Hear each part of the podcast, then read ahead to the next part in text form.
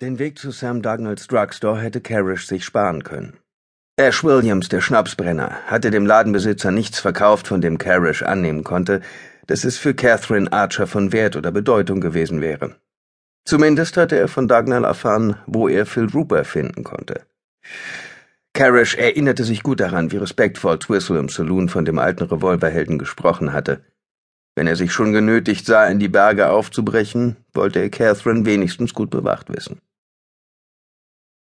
Nun stand er vor einem unscheinbaren Haus unweit des Flusses.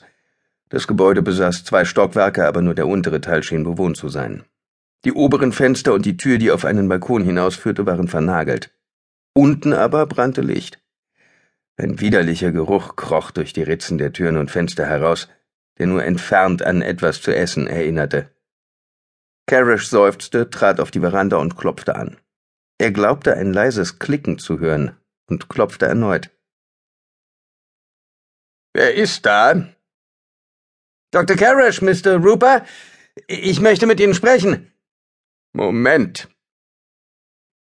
Patschende Schritte kamen auf die Tür zu, die sich kurz darauf einen Spalt weit öffnete. Der Lauf eines Revolvers schob sich hindurch. Carish schob die Hände. Ich will nur reden. Ein faltiges Gesicht, umrahmt von grauem, strähnigem Haar, musterte ihn mit wachen, grünen Augen. Ein ungepflegter Schnurrbart hing über der Oberlippe. Eine kleine Brille saß auf der Hakennase und eine schlecht verheilte Messernarbe zeichnete sich hell auf der linken Schläfe ab. Rupert trug nur lange Unterwäsche und Stiefel. Einen ehemaligen Revolverhelden hatte sich Carish anders vorgestellt. Sie starrten einander an, bis Rupert fragte, Wollen Sie mit mir über Gott reden? Mit einem Zucken des Revolvers deutete er auf die Bibel. Was? Oh, nein, äh, sicher nicht. Okay, was sagten Sie noch? Wer Sie sind? Dr. Carish, ich bin vor ein paar Tagen in die Stadt. Ach ja, ich erinnere mich. Sie waren bei diesem Halsabschneider Twistle im Saloon. Was wollen Sie? Können wir das vielleicht drinnen bereden?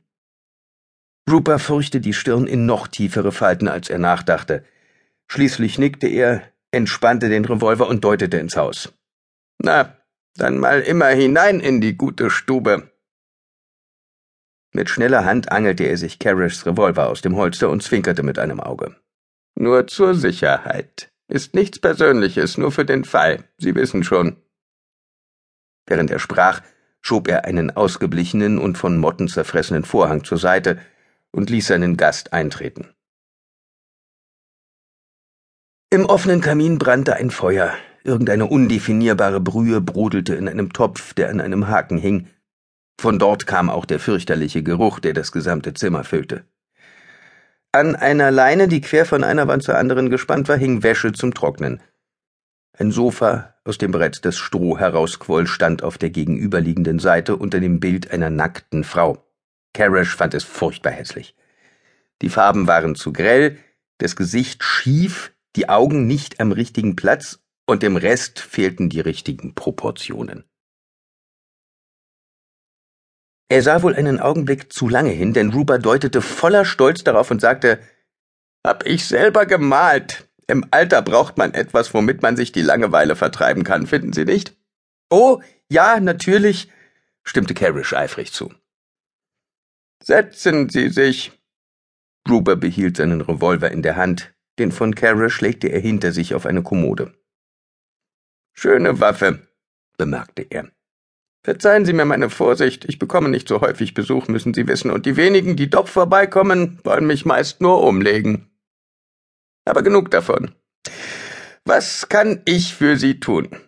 Er schlug die Beine übereinander, was mit den sauber geputzten Stiefeln über der ausgeblichenen roten langen Unterhose seltsam aussah. Ich habe eine Patientin, begann Carish bedächtig. Ihr Name ist Catherine Archer. Man hat versucht, sie umzubringen. Sie haben vielleicht davon gehört. Rupert verneinte und Carish fuhr fort. Ich hatte Glück und konnte den Angreifer vertreiben. Inzwischen ist er tot, aber ich mache mir trotzdem Sorgen. Sie fürchten, man könnte es wieder versuchen? Ich weiß es nicht, aber ich habe etwas zu erledigen und muss aus der Stadt. Es wäre mir wohler, wenn sie nicht alleine bleiben würde. Ich habe gehört, wer Sie sind, und ich dachte mir, Sie könnten mir vielleicht helfen.